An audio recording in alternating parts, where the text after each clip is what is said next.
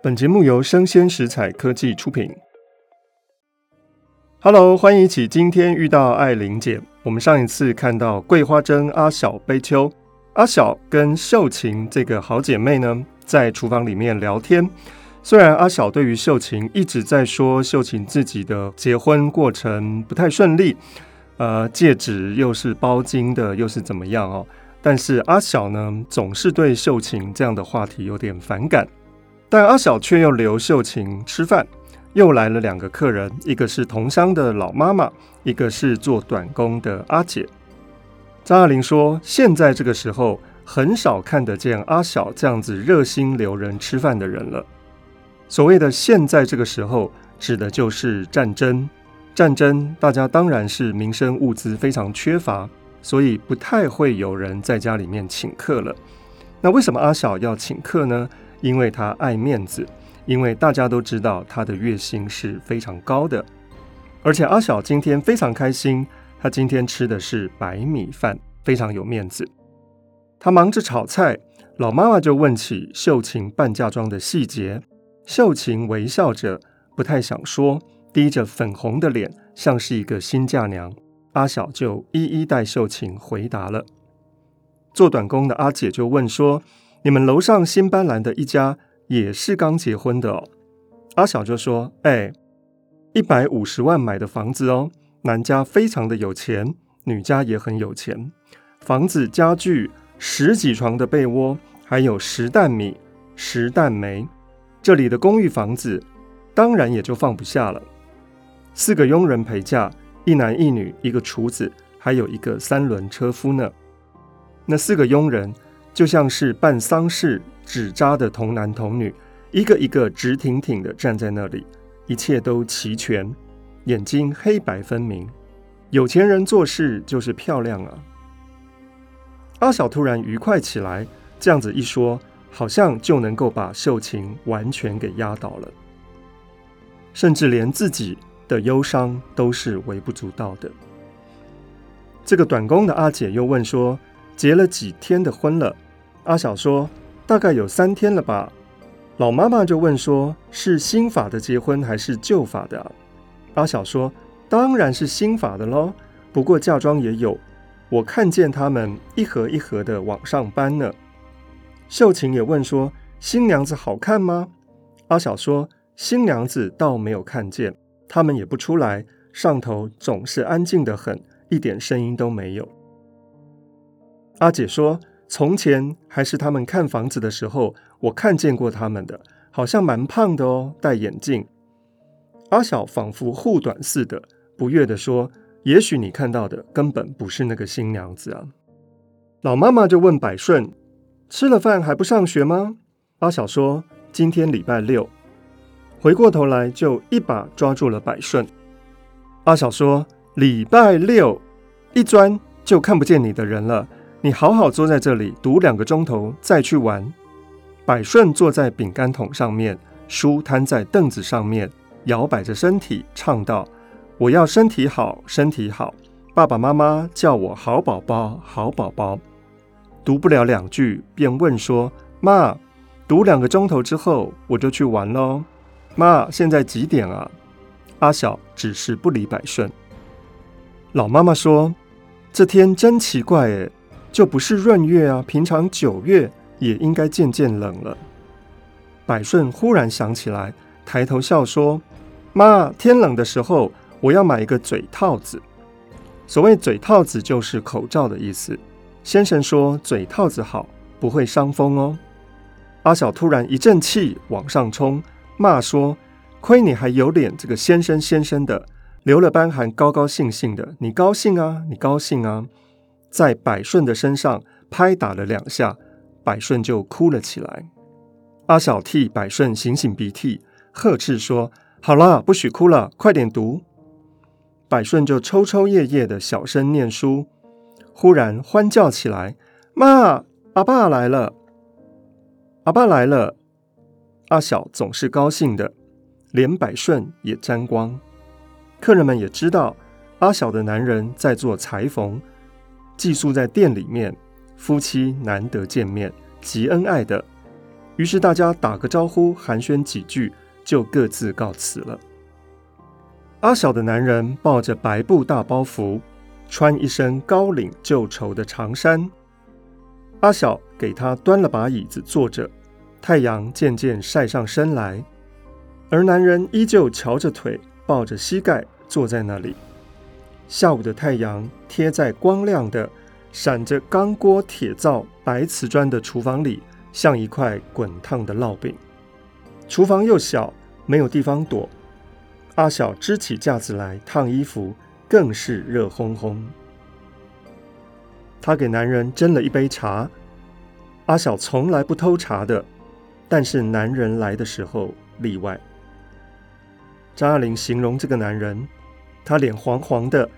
额发、眉眼都生得紧黑机智，脸的下半部不知道为什么瘫了下来，龅牙像一只手似的往下伸着，把嘴巴也坠下去了。阿小就细细告诉这个男人关于秀琴的婚事，说没有金戒指不嫁，哎，还有许多排场呢。男人时而答应一声哦，狡猾的黑眼睛望着茶。男人的微笑是很明白、很同情的，这样的微笑使阿晓非常的伤心。同时，那个同情又令阿晓很生气，仿佛全是他的事。本来嘛，结婚不结婚，对一个男人来说一点影响都没有的。阿晓同时又觉得很无味，孩子都这么大了，还去想那些做什么？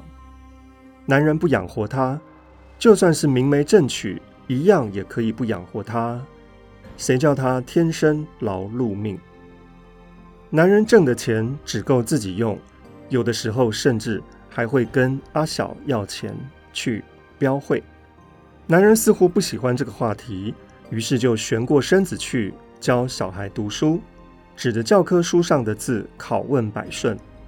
阿小想起来说：“我妈有封信来，有两句文话。”我看不太懂，吴县县政府的信封，丁阿小女士预展，左脚还写着“呈祥”这样的字样。男人就看信解释给阿小听。阿小胞女装次，今日来自非别，因为前日来信通知母在乡，一切窒息，应该是知息啊。尽享女在沪。户是上海，贵体康安，诸事敌吉，木下。女说到十月要下来迁籍，教女带点三日头药。下来望你收信，签订不可失误。这乡下近日十分安乐，望女不必远念。者在吾母教女一件绒线衫，签订带下，不要忘记。倘有不下来，速记。有变之人不可失约，余言不勤，特此面谈可也。这个是妈妈玉珍寄给阿小的信，里面有非常多的错字，这个文言文也写得非常的不通。但是呢，男人大致上能够掌握这封信的意思。重点是来自于乡下的信。从来都没有提到过阿小的男人。阿小时常叫百顺带他写信回去，那边的信上也从来都不记挂百顺。是不是阿小的家里面完全的不承认这个男人跟百顺的存在呢？念完了信，阿小和他的男人都有点寂寥之感。烫完了衣服，阿小调了面粉摊煎饼。他和百顺名下的户口粉跟户口糖，男人也觉得有点无功受禄，背着手在四面转来转去，没话找话说。我们前面看到阿小不是没有面粉吗？但是阿小自己是有面粉的。前面指的是哥儿达自己是没有面粉的。父子两个先趁热吃了，而阿小继续在做着。太阳轰轰地照在三个人的脸上，后阳台的破竹帘子飞上来一只蝉，不知道这只蝉怎么夏天过了还活着呢？趁热大叫着抓抓抓，响亮而且快乐。主人回来了，经过厨房门口，探头进来，柔声的唤叫：“Hello，阿嬷。”男人早就躲到阳台上面去了，负手看风景。这个主人花了三千块雇了这个佣人，恨不得一回来，佣人就要寻歌似的在他的头上乱飞乱啄，因此接二连三的不断的庆铃，忙得阿小团团转。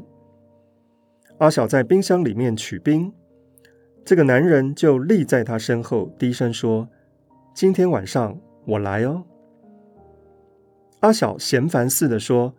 今天晚上热死了。他和百顺住的那个亭子间实在是像个蒸笼。阿小并不住在哥尔达的房间里面，阿小是住在另外一个地方。他租了一个亭子间。什么是亭子间呢？亭子间是房子后面的楼梯跟楼梯的中间那个狭小的斜斜的这样的空间。而今天晚上，男人嘱咐阿小说。晚上我们约在这里。阿小忽然觉得男人站在她的背后，很孤苦无依的样子。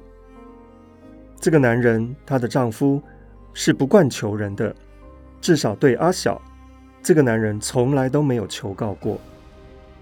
阿小面对着冰箱银灰色的鞋骨，冰箱的构造阿小不懂，等于人体内脏的一张 X 光片。可是这个冰箱的心却在突突的跳着，而里面喷出的一阵阵的寒浪，熏得阿小鼻子里发酸，要出眼泪了。阿小是感动了吗？是期待今天晚上要发生的事吗？阿小并不回头，只补上一句：“百顺，还是让他在对面的过夜好了。他们阿嬷同小孩子都住在里面的。”男人就说：“好。”所以阿小是答应了男人今天晚上的请求了。阿小送冰进房又出来，男人已经离开了。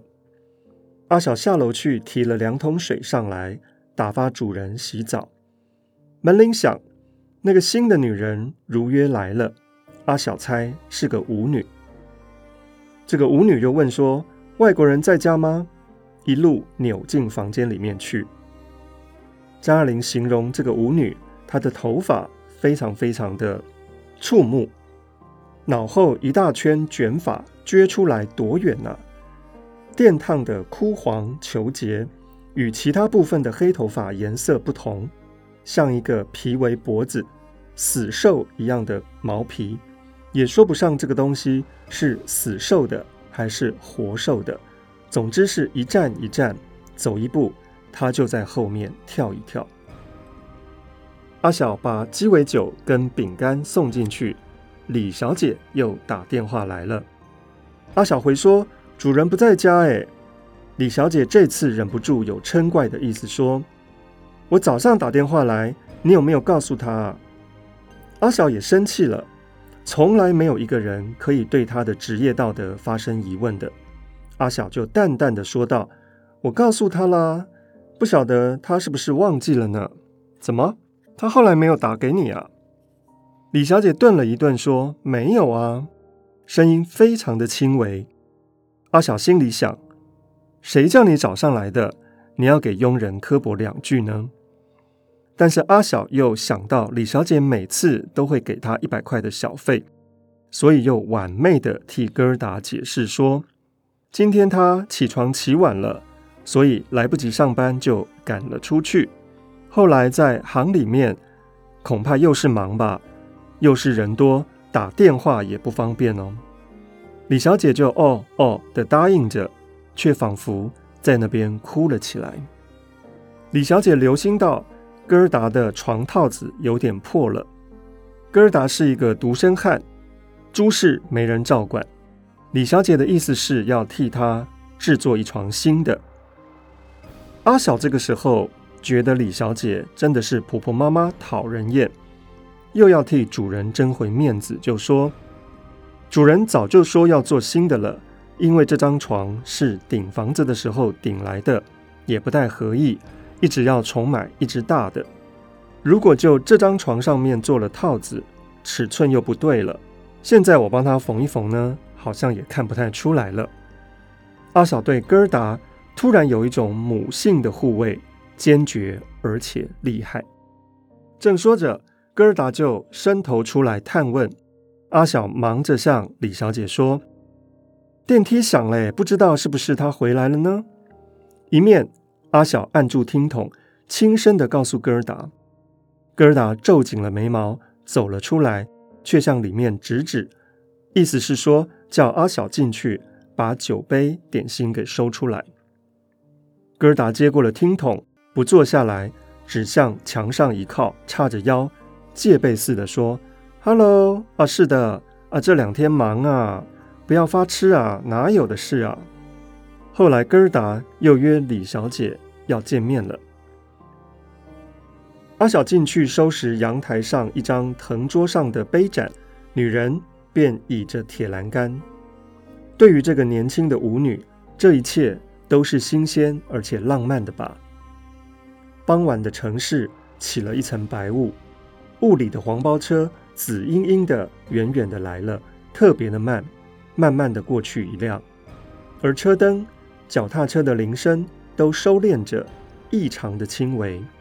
张爱玲说：“仿佛上海也是一个紫禁城。”在楼下的阳台，有一个少爷在外面乘凉，一只脚蹬着栏杆，椅子向后斜，一晃一晃的，而不跌倒，手里面捏着一份小报。虽然早就已经看不见了，因为天黑了下来，地下是吃了一地的柿子跟菱角壳。阿小恨不得替他扫扫掉。上上下下都是青森的夜晚，如同深海底。黑暗的阳台，便是载着微明的百宝箱的沉船。阿小心里面很安静，也很快乐。阿小去烧菜，油锅啪啦啪啦的爆炸，他忙得像一只受惊的鸟，扑来扑去的。阿小想说，甜鸡蛋到底是不像话，于是心一软。就给哥达添上了自己的面粉，他自己的哦，就做了一个甜鸡蛋饼。哥儿达告诉阿小：“等一下我们要出去，你等我们走了就进来帮我铺床再走。”阿小答应着，不禁纳闷起来，说：“哎，这女人倒有两手哦，她似乎可以让哥儿达在她的身上多花几个钱呢。”他们要出去玩了，阿小想到。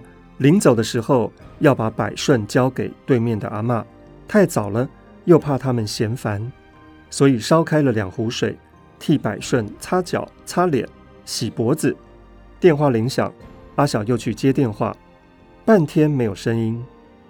他猜是中国人打错的，越发的模仿着西洋汉妇的口吻，火冒三丈的叫一声“哈喽”，那边怯怯的说：“喂。”阿嬷在吗？原来是自己的男人啊，已经等了他半天了。男人说：“十点钟了耶。”阿小听听主人房里依然是鸦雀无声，怎么回事呢？百顺也在饼干桶上面睡着了。下起雨来，竹帘子上淅沥淅沥的，仿佛是竹竿梦见了他们自己从前的叶子。阿小想说：“下雨了。”这样子倒好，有了个借口。什么借口呢？也就可以跟对面的阿嬷说，因为下雨，我就不带儿子回家了。因为小朋友容易滑倒，又容易伤风，就不如跟对面的阿姨一起睡吧。主人房里还是没有动静，阿小火冒三丈，敲门也没人理。于是阿小轻轻地推开门，屋里面非常的漆黑。不知道他们什么时候已经出去了。阿小忍着气替他铺了床，立刻拿了钥匙、网袋跟雨伞，短大衣舍不得淋湿，反折在手里面，开门下去了。雨越下越大，天忽然回过脸来，黢黑的大脸，城市上的一切都金黄遁逃，黑暗里面乒铃乓啷的。雷电急走，痛楚的青白紫一亮一亮照进小厨子里面，玻璃窗被迫的凹进去。阿小横了心走了两条马路，不得不退回来，雨实在是太大了。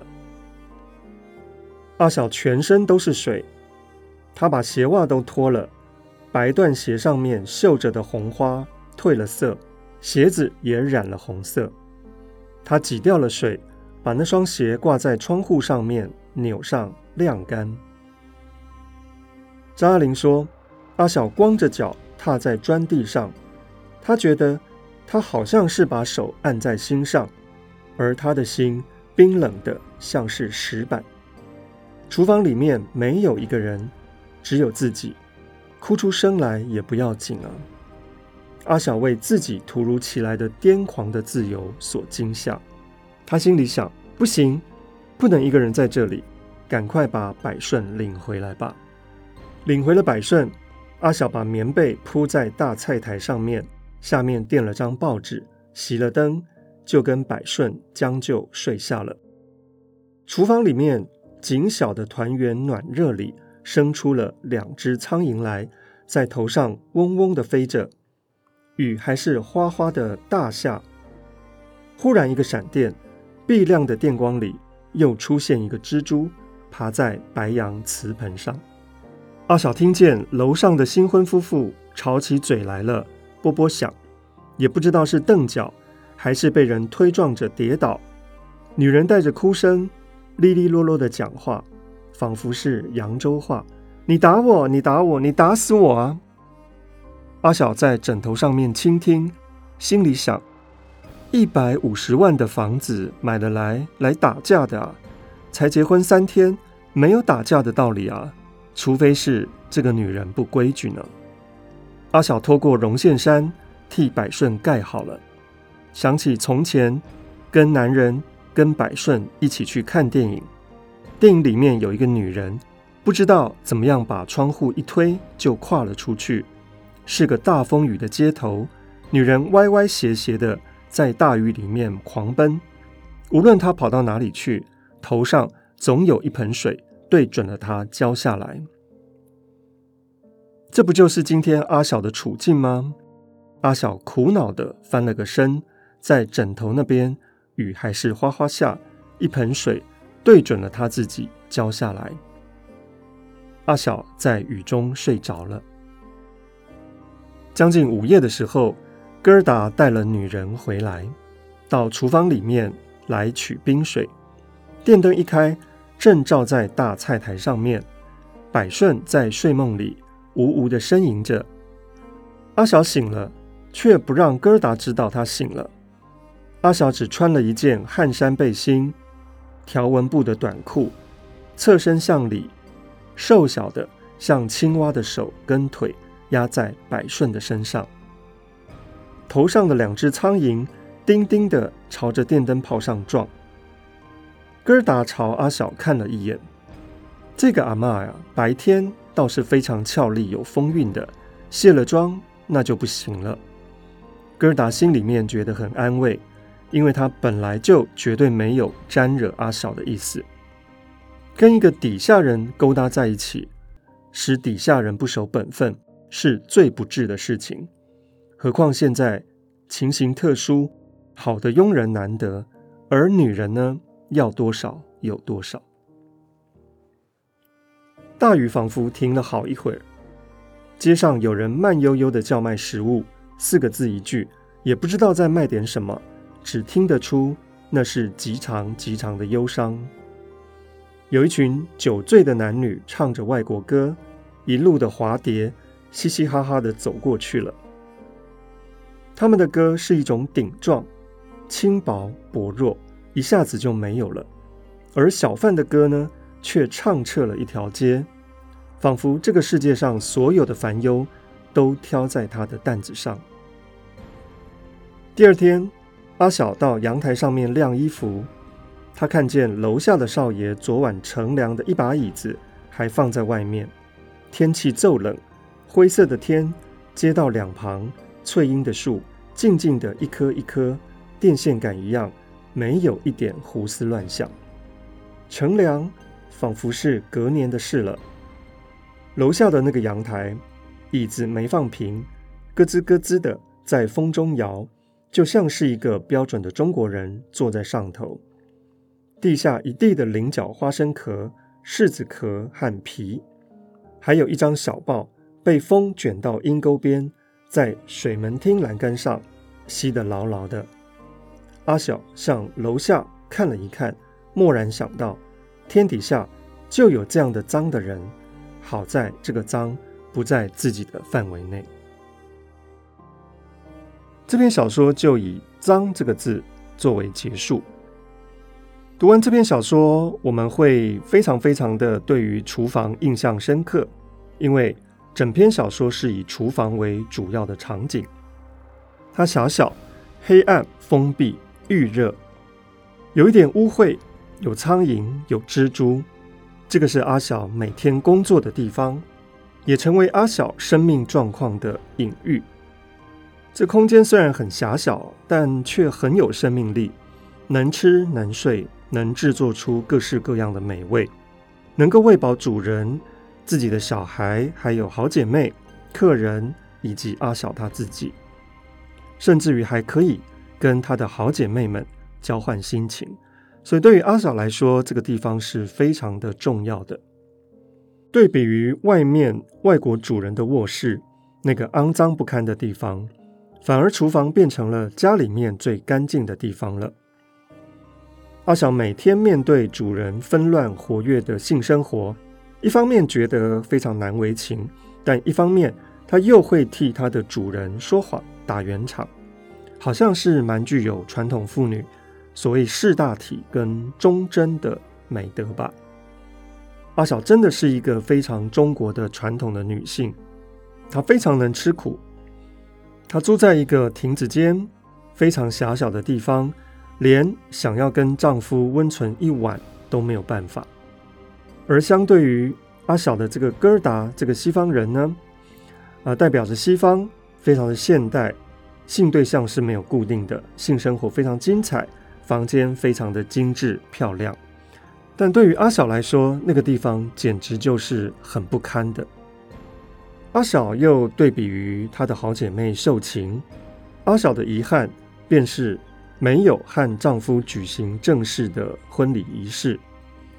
夫妇两个人因为工作而分居，好不容易说今天晚上要亲热一下，阿晓还要瞻前顾后，把儿子百顺托给对面的阿嬷。